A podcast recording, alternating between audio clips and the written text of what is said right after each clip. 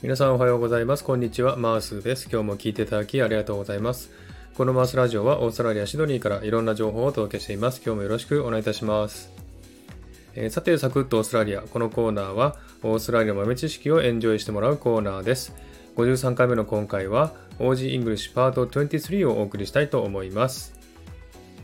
はい、今回はですね、えー、久しぶりの OG English なんですけれども、2つの単語をね、勉強していきたいなと思っております。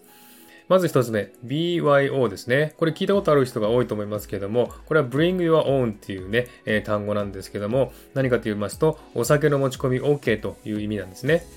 え何かと言いますとですね、オーストラリアではお酒を売るライセンスを取るのが難しいですので、お酒を売れないレストランでは、お客さんがですね、お酒を持ち込みしていいですよというですね、意味で BYO Bring Your Own っていうんですね、えこういったマークがついてますね。えオーストラリアらしい非常に合理的なシステムであるということですね。えただし、このお酒はですね、ワインだけでありまして、ビールなどは不可というところが多いですね。えそして、グラス代として1人2ドルぐらい払うことは義務付けられていますね。でこのシステムのおかげでですね、え近くのボトルショップでワインを買ってお店に持ち込むということで、え高いワイン代をね、払わなくてもいいということでね、えオージーは週末になりますとワインを抱えてレストラン街を歩いているということなんですね。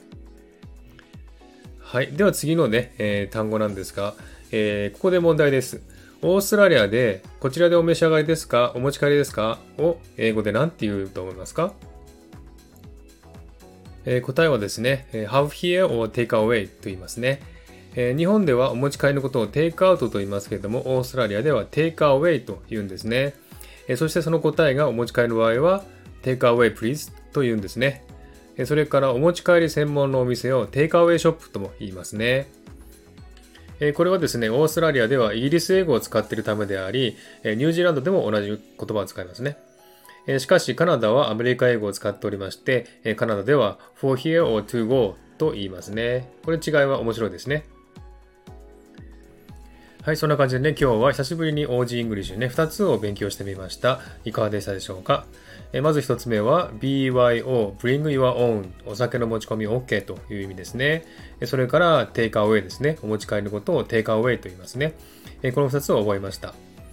はい。ではですね、今日はこの辺で終わりにしたいと思います。今日も聞いていただきありがとうございました。ハートボタンポチッと押してもらえたら嬉しいです。ではまた次回お会いしましょう。チェアス